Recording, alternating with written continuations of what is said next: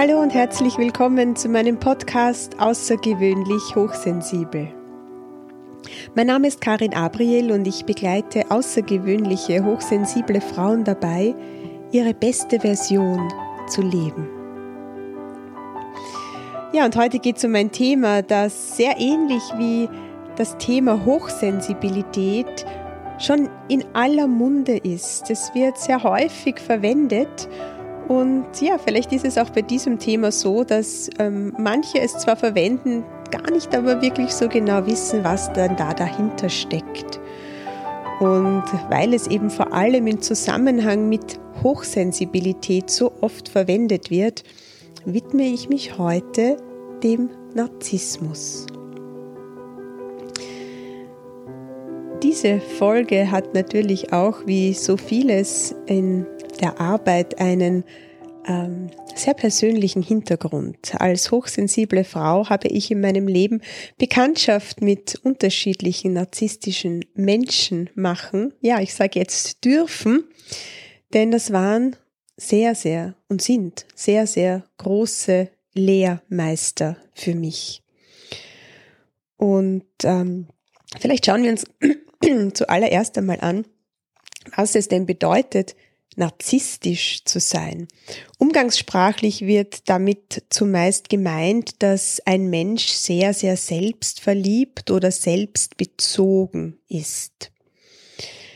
Es gibt allerdings eine Skala, die so von 0 bis 10 geht und je höhergradig die Ausprägung des Narzissmus ist, desto mehr wird sie ins, ins Pathologische ähm, ab, ab, abge, ab, abgestellt sozusagen. Also je höher die Ausprägung auf dieser Skala ist, desto krankhafter wird, ähm, wird dieser Zug gesehen und desto mehr Störung wird dahinter wahrgenommen. Also hochgradiger Narzissmus ist eine pathologische Sache, eine Persönlichkeitsstörung.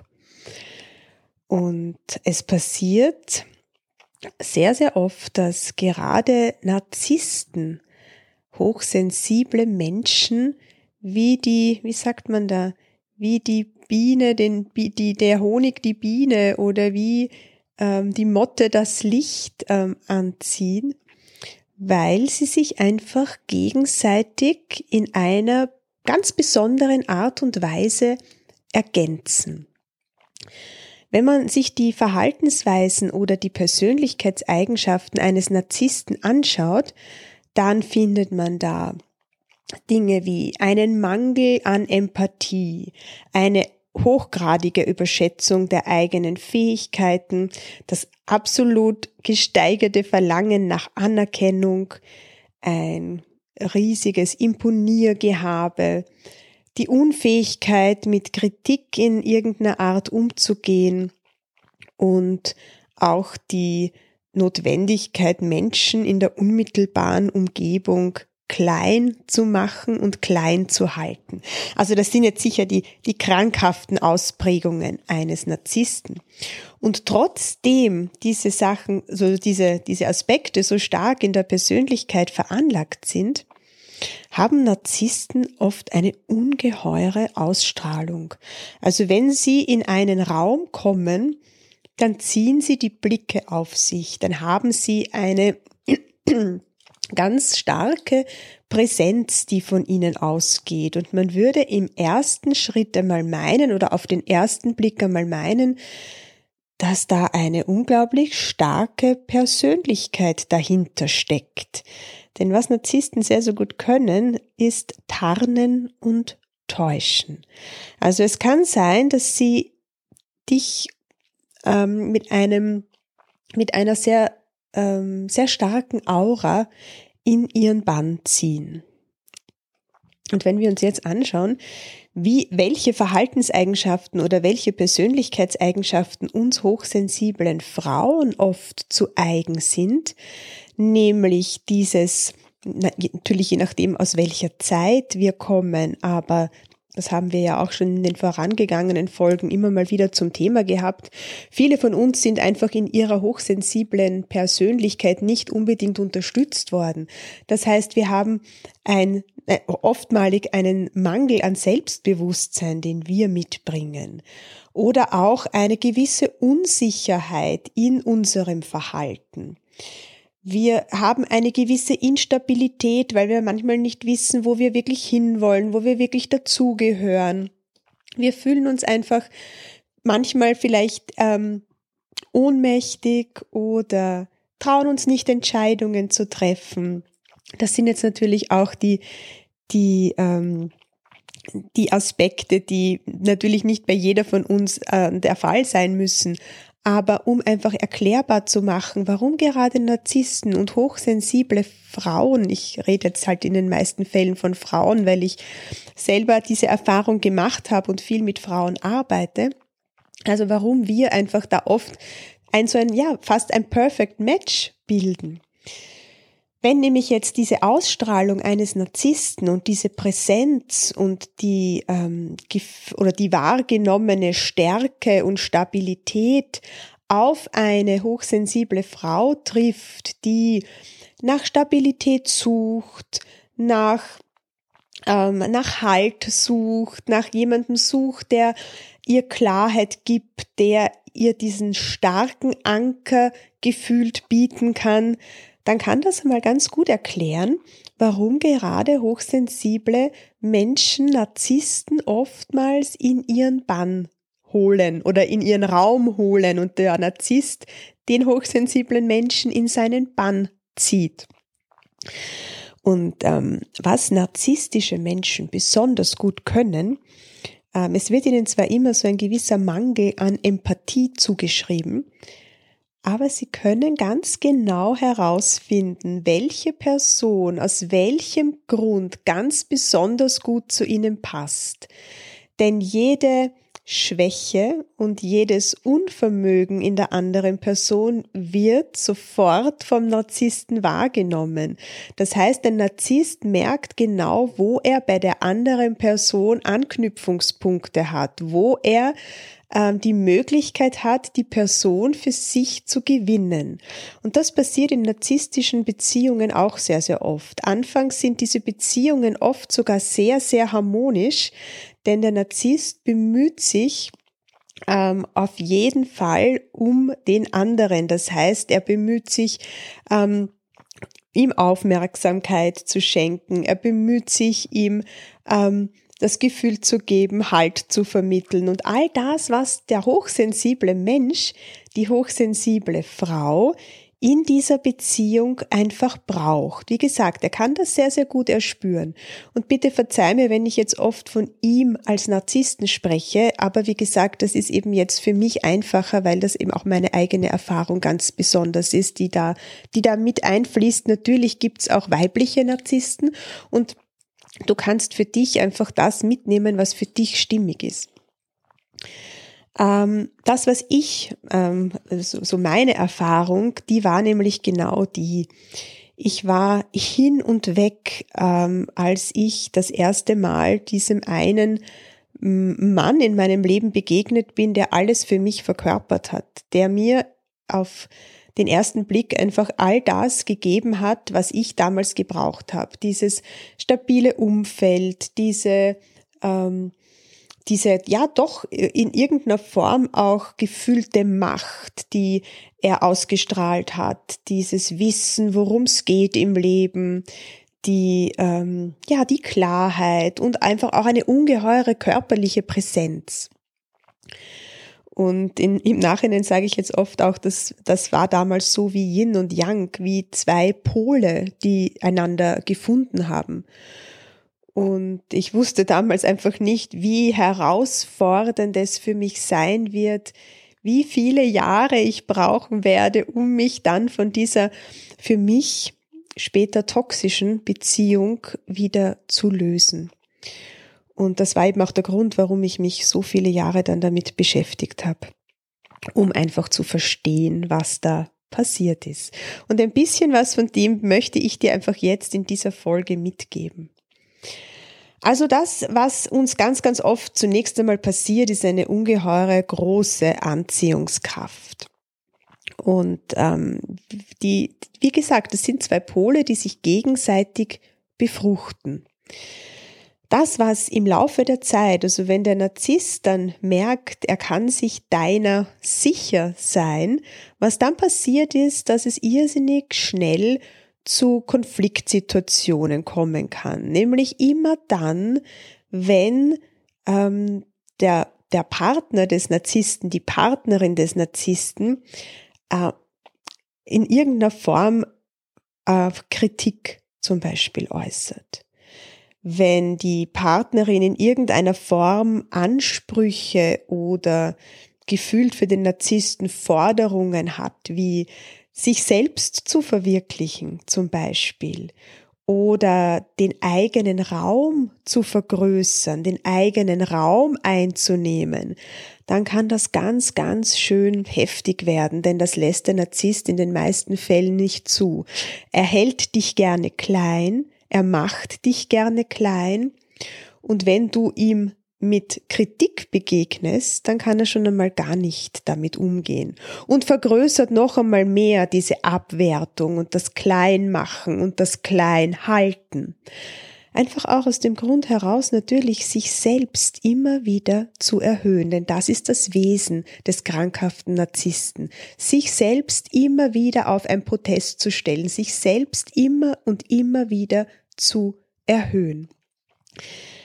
Und das, was mir damals in meinem Leben oftmals passiert ist, ist genau dieses ähm, Versuchen, mich zu finden, versuchen, meinen eigenen Raum zu finden, zu öffnen. Ich war damals ähm, 18 Jahre alt. Das ist eben genau diese Beziehung, die ich mit 18 Jahren schon eingegangen bin und habe mich einfach überhaupt nicht gekannt, habe nicht gewusst, wer ich bin, habe nicht gewusst, ähm, wo ich hin will, habe ähm, hab einfach irgendwie ja nach Halt gesucht und nach einer gewissen Stabilität. Wie gesagt, körperliche Anziehungskraft war stark da und ich habe das bewundert, dass jemand mit so ähm, hochgehobenen Hauptes durchs Leben geht, den scheinbar nichts erschüttert, der alles eine Antwort hat, der, ja, das war für mich ein absolutes Vorbild.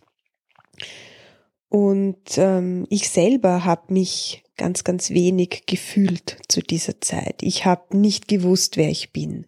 Ich habe, wie gesagt, ich hatte ein sehr schlechtes Selbstbewusstsein, auch wenn ich es nach außen hin immer wieder überspielt habe, aber ich wusste nichts von mir. Ich wusste nicht, welche Eigenschaften mich ausmachen, welche Qualitäten ich ins Leben mitbringe, mit welchen Qualitäten ich ähm, arbeiten möchte. Ich wusste einfach nichts davon. Und ich habe mich über diese Beziehung mit dem Narzissten ähm, kennengelernt. Zuerst einmal habe ich mich insofern kennengelernt, als dass ich alles übernommen habe, was vom Narzissten gekommen ist. Also die Wesenszüge versucht habe anzunehmen oder auf unbewusster Ebene auch angenommen habe. Die Wahrheit, die von ihm ausgegangen ist, als meine Wahrheit angesehen habe. Die Anforderungen, die der, die der Narzisst an mich und an unsere Beziehung hatte, ähm, ungefragt übernommen habe. Also es war zum Beispiel das Thema Eifersucht ein ganz, ganz großes, das Thema Kleidung ein ganz, ganz großes. Ich durfte, sage ich jetzt einfach, mich nicht mit anderen Männern unterhalten. Ich durfte keine freizügigere Kleidung anziehen, denn das wurde sofort und sehr vehement abgelehnt. Und ich hab's, ich hab's mit mir machen lassen, ja. Ich hab's übernommen, weil es für mich einfach die Vorgabe war, nach der wir damals gelebt haben. Und da gab es viele, viele Situationen, die dementsprechend waren. Und ja, ich kenne natürlich auch Frauen, die in Abhängigkeiten mit einer narzisstischen ähm, Person, zum Beispiel mit einer narzisstischen Mutter leben. Also es muss nicht immer diese Beziehung zwischen, zwischen Mann und Frau sein, die da auftauchen kann die, das hochsensible Wesen und der narzisstische Wesenszug begegnen einander einfach immer mal wieder, vor allem dann, und jetzt komme ich, glaube ich, zum, zum wesentlichen Punkt, wenn die hochsensible Person unter den beiden ähm, in irgendeiner Art und Weise noch einen Mangel hat, einen Mangel an Selbstwert, einen Mangel an Aufrichtung, einen Mangel an Klarheit und das kann dann zu diesen sehr toxischen, oftmals sehr, sehr toxischen Abhängigkeiten führen. Ja, und ich erzähle dir vielleicht jetzt noch ein bisschen was von meiner Geschichte, wie, wie es mir gelungen ist, da mehr Klarheit zu bekommen in diesem Beziehungsgeflecht zueinander, was denn da alles so abgeht. Ähm, da gab es natürlich viele, viele Erfahrungen, die mich dann letztendlich dazu geführt haben. Aber irgendwann hat mich das Leben an einen Punkt gebracht, wo ich einfach gemerkt habe, es geht nicht mehr. Da ist so viel Verletzung, da ist so viel, ähm, das sind so viele Dinge, die nicht ausgesprochen werden können, die, ähm, die immer mal wieder aufgetaucht sind. Und ähm, ja, das Leben hat mich dann dazu geführt, diesen Schritt raus aus dieser Beziehung, aus dieser tatsächlich toxischen Beziehung zu wagen. Und was zunächst einmal wie so ein Befreiungsschlag gewirkt hat, hat sich dann aber noch als sehr, sehr langwierige Herausforderung dargestellt. Denn jetzt kommen wir zum, zum wichtigen Thema, was, was wir tun können, um uns aus diesen Abhängigkeiten, aus diesen toxischen Abhängigkeiten zu befreien. Und ähm, ja, das Wichtigste war für mich damals einfach diese Klarheit, dass ich da wirklich raus möchte.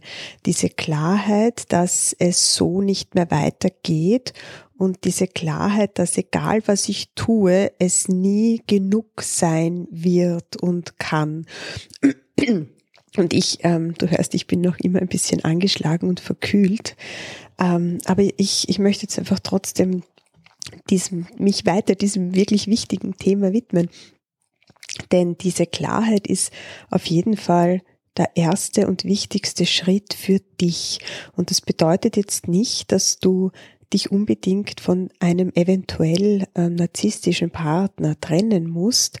Es bedeutet nur, dass du ganz, ganz genau hinschaust und hinspürst.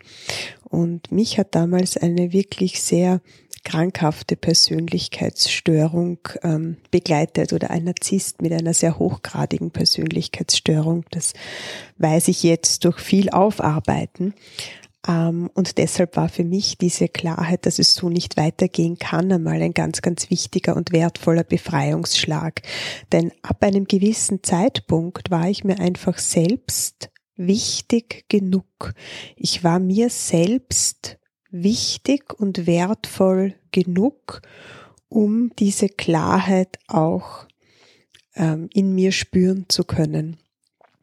Und damit begann einfach ein ein ziemlich harter, langer Weg, weil, so wie bereits gesagt, wenn man einem Narzissten ähm, begegnet, dann ist es sehr, sehr schwierig, die eigene Gefühlslandschaft erkennbar und spürbar zu machen.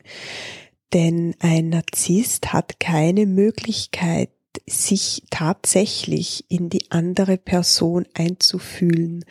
Bei einem Narzissten gelten ganz andere Parameter, die er an sich selbst festmacht. Also dieses Einfühlen, das ist in den meisten Fällen, vor allem bei hochgradig veranlagten Narzissten, nicht möglich. Und bis mir das klar wurde, war das ein sehr, sehr langer Weg, denn ich habe begonnen, über mich und meine Gefühle zu sprechen. Und ich habe begonnen zu erklären und ich habe begonnen, mich tatsächlich und ganz zu öffnen. Und das, was ich erlebt habe, war ähm, stete Abwertung, ein stetes Kleinmachen und bis hin zu ganz, ganz schlimmen ähm, Vorwürfen und ja, ich sag's ähm, in meinen Worten Machtgehabe. Also es ging da einfach dann um viele Situationen im Zuge der Trennung, wo ähm, ich mir, und das muss ich auch immer wieder sagen und das muss ich mir selber eingestehen, ich mir nie gedacht habe, dass es einmal so weit kommen kann. Das gab es in meiner Welt nicht, das gab es in meinem ja, Horizont nicht, dass Menschen, die einmal miteinander viel, viel Zeit verbracht haben, da tatsächlich in einer Art und Weise ähm, sich gegenüberstehen, die, die seinesgleichen sucht. Also das war eine sehr, sehr heftige Erfahrung für mich und eine weitere heftige Erfahrung für mich war damals, dass ich mit niemand anderem darüber sprechen konnte, weil selbst wenn ich angefangen habe, über die Situation, wie sie sich mir dargestellt hat, zu sprechen, wenn ich versucht habe, das zu erklären, konnte das kaum jemand in meinem Umfeld wirklich verstehen. Denn Menschen, die meinen Partner damals gekannt haben, haben ihn natürlich nur von seiner ganz besonderen ähm, Seite gesehen, von seiner Präsenz, von seiner Ausstrahlung, von seinem ähm, nach außen hin, ähm, ja, nach außen spürbaren Schein. Und das, was ich da erzählt habe, das war für die meisten nicht, ähm, nicht fassbar und nicht wahrnehmbar. Das waren einige Jahre, die mich der ganze Prozess im Endeffekt dann gekostet hat. Also dieser Prozess da wirklich ähm, mich abzunabeln und durchzugehen und das, was dann ein äh, besonders hochgradiger Narzisst auch versucht, ist, sich mit allen Mitteln und Regeln der Kunst zu, zu rächen, ja. Also jemanden, der diesen Persönlichkeitszug, diesen krankhaften Persönlichkeitszug hat, braucht man eben nicht mit ähm, dem Versuch einer Erklärung oder einer Gefühlslage ähm, kommen, sondern das war in meinem Fall ähm, sehr, sehr kontraproduktiv, denn ich habe dieses unbedingte Macht haben wollen und rächen wollen, die Abwertung und das Kleinmachen, ähm, ja, ganz, ganz stark abbekommen und ähm, habe da sehr viel Kraft gebraucht, mich davon wirklich zu lösen. Und ähm, wie gesagt, habe in weiterer Folge dann auch ähm, das für mich gebraucht, ähm, zu verstehen, was da passiert ist. Und das war, ja, ist ähnlich wie beim Thema Hochsensibilität. Das war für mich, als ich dann mit dem Thema Narzissmus das erste Mal in Berührung gekommen bin. Denn da fiel es mir dann auch wie Schuppen von den Augen. Ich kannte und kenne keinen anderen Menschen in meinem Leben, der das ähm, bis jetzt, oder ich hoffe, ja, ich bin sehr, sehr ähm, vorsichtig mittlerweile und sehr achtsam geworden, aber der das in der Art und Weise mit mir gemacht hat. Und deshalb ist es mir ein Anliegen, dieses Thema ähm, nach außen zu tragen. Und vielleicht findest du dich ja in der einen oder anderen ähm, Geschichte oder Erzählung wieder. Ähm, das, was ich gelernt habe, letztendlich, das, was mir auf jeden Fall dabei geholfen hat, meinen Weg mit in dieser Abhängigkeit, in dieser lange bestehenden Abhängigkeit von einem Narzissten zu finden, war eben zunächst meine Klarheit. Diese Klarheit, die das auch mit sich gebracht hat, dass ich ähm, dem Narzissten auf Augenhöhe begegnet bin.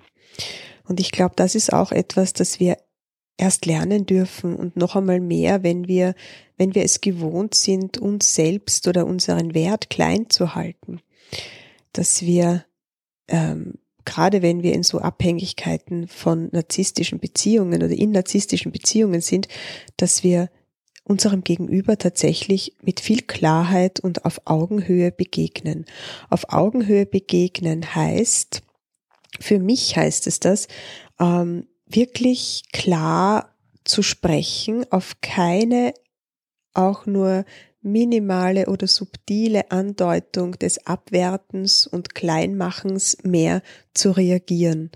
Und das erfordert natürlich ganz viel Aufrichtung und das erfordert natürlich ganz, ganz viel Stabilität, die, ähm, und das gebe ich offen zu, die immer mal wieder schwierig für mich war und, und jetzt ist schon sehr, sehr viel Abstand vergangen.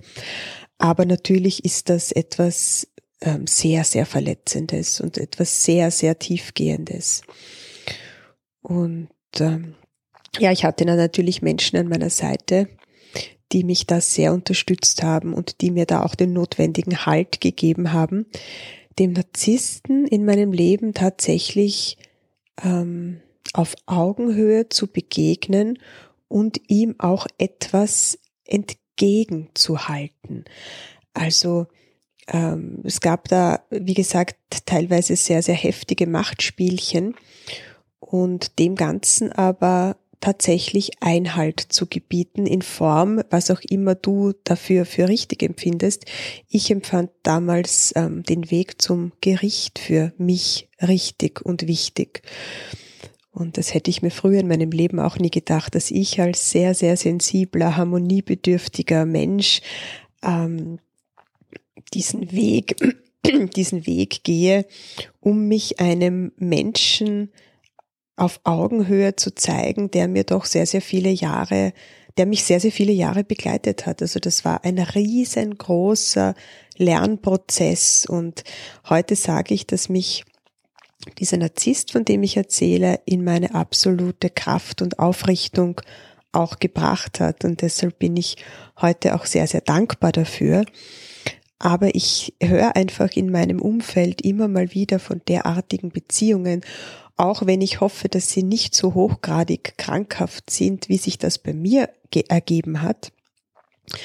Ähm, aber es ist doch ein Thema, das gerade uns hochsensible Frauen immer mal wieder berührt. Und vielleicht kann ich dich mit diesem Podcast und mit dieser Folge ein bisschen dafür sensibilisieren, dass du mal gut in dich hineinspürst, wo du vielleicht in derartigen ungesunden Beziehungen feststeckst und ob es da vielleicht in irgendeiner Art und Weise eine narzisstische Prägung gibt. Ähm, aber wie gesagt, wir können das Ganze ja auch wirklich absolut positiv sehen, indem wir diesen Menschen, der uns in so besonderer Art und Weise berührt und auch triggert, als großen Lehrmeister anerkennen, was natürlich bedeutet viel Klarheit, viel Aufrichtung, dass entgegenhalten und auch das tatsächliche Konsequenzen ziehen. Und da sind wir einfach unglaublich gefordert in unserer Selbstverantwortung. Denn wenn es zum Beispiel eine narzisstische Mutter ist, mit der wir es zu tun haben, dann ist es umso schwieriger, sich von einer Beziehung, die die, ähm, die, die Eltern-Kind-Bindung bedeutet und prägt, in einer Form zu lösen, die, die heilsam ist. Also oft muss ja auch nicht immer der vollständige Bruch der Beziehung passieren. Es reicht ja auch wirklich in diese Klarheit und Aufrichtung zu kommen, die Menschen, dem wir den narzisstischen Persönlichkeitszug zusprechen, auf Augenhöhe zu begegnen. Den Menschen zu sehen, wie er ist und unser Kraft und unsere Stärke daraus zu beziehen, unseren Raum zu halten. Denn das, was ich immer wieder bei mir ganz stark gespürt habe, ich habe mich so sehr in den anderen Raum mit hineinziehen lassen. Ich habe durch meine offenen Antennen, durch meine Persönlichkeitsstruktur bin ich einfach in den anderen Raum reingesunken und reingefallen. Und es hat wirklich Jahre gedauert, bis ich mich da in diesem Raum wirklich gespürt habe, wirklich erkannt habe und mich dann auch Schritt für Schritt wirklich in diese Aufrichtung zu bringen, hat noch einmal eine ganze Zeit lang gedauert. Aber wie gesagt, nichtsdestotrotz bin ich heute sehr dankbar dafür und habe mich eine Zeit lang wirklich intensiv damit beschäftigt, um für mich ähm, Frieden zu finden. Und das, was ich gelernt habe, ist auch, dass ähm, gerade so ein derartig krankhafter Narzissmus oft schon in der Kindheit wurzelt. Ähm, da gibt es eben die Herangehensweise, dass es entweder die Erhöhung des, des Kindes gewesen ist, die diesen Zug hervorgebracht hat, oder eben auch die Vernachlässigung. Ähm, also da gibt's ganz, ganz verschiedene Theorien, die ich jetzt gar nicht im Detail, ähm, auf die ich gar nicht im Detail eingehen möchte. Denn wie gesagt, es gibt ja ähm, ganz unterschiedliche Herangehensweisen und es gibt auch unterschiedliche Auffassungen von, von Narzissmus. Was man aber findet, ist, glaube ich, im ICD-10 eine Auflistung von dieser Persönlichkeitsstörung wenn ich mich jetzt äh, nicht in Stein gemeißelt, was ich jetzt sage, aber auf jeden Fall ist es auch nicht immer sehr leicht, da wirklich eine klare Definition zu finden. Ähm, nichtsdestotrotz, ich denke mir, ich habe das eh schon in meinen anderen Folgen auch gesagt, wir hängen uns allzu oft an irgendwelchen Worten und Konstrukten auf. Wichtig beim Narzissmus ist mir, dass ich, dass, dass, dass, dass es tatsächlich etwas ist, das auch als krankhaft ähm, im Wesen verankert sein kann und dass gerade diese krankhaften Züge oftmals mit ähm, ja hochsensiblen Frauen so dieses vorher ge äh, genannte Perfect Match ergeben können, eben so lange wir noch nicht selbst bewusst genug sind, um uns und unser Wesen gut zu kennen und zu spüren.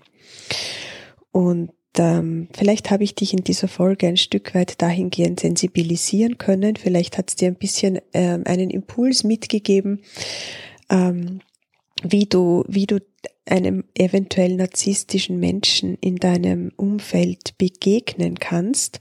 Oft hilft einfach nur die Klarheit einmal so einen riesigen, hat so einen riesigen Impact auf, auf uns, wenn wir, wenn unser Verstand klar sieht und, und verstehen kann, was für Dynamiken da abläufen. Und das ist, ich habe dir natürlich nur einen minimalen Teil erzählt, das ist so unglaublich vielschichtig, dieses Thema. Und im Endeffekt ist es aber ein, ein ganz großer Lernfaktor, der da drinnen liegt. Und ich kann das heute zum Glück so sehen, weiß aber auch von vielen Frauen in meinem Umfeld, dass, ähm, dass da immer noch sehr viele Abhängigkeiten, zum Teil toxische Abhängigkeiten da sind. Und deshalb ist es auch wirklich meine Aufrichtung und meine Klarheit mittlerweile, die, für die ich gehe, dass ich Frauen in ihre Stärke führen möchte, in ihre Aufrichtung, in ihre Klarheit, dass sie sich selbst sehen und spüren, so wie sie sind und gerade das, was wir hochsensible Frauen eben auch immer mal wieder machen, ist, dass wir uns im anderen wahrnehmen und im anderen spüren, was ja auch unglaublich schön ist, was aber in der Konstellation mit einem Narzissten sehr, sehr destruktiv sein kann. Ja, da gibt's auch noch sehr, sehr dunkle Seiten, die da an die Oberfläche kommen können. Und ja, insofern hoffe ich, dass ich dir einige spannende Dinge erzählen durfte und wünsche dir, dass du deinen Weg erhobenen Hauptes gehst. Alles Liebe zu dir, deine Karin.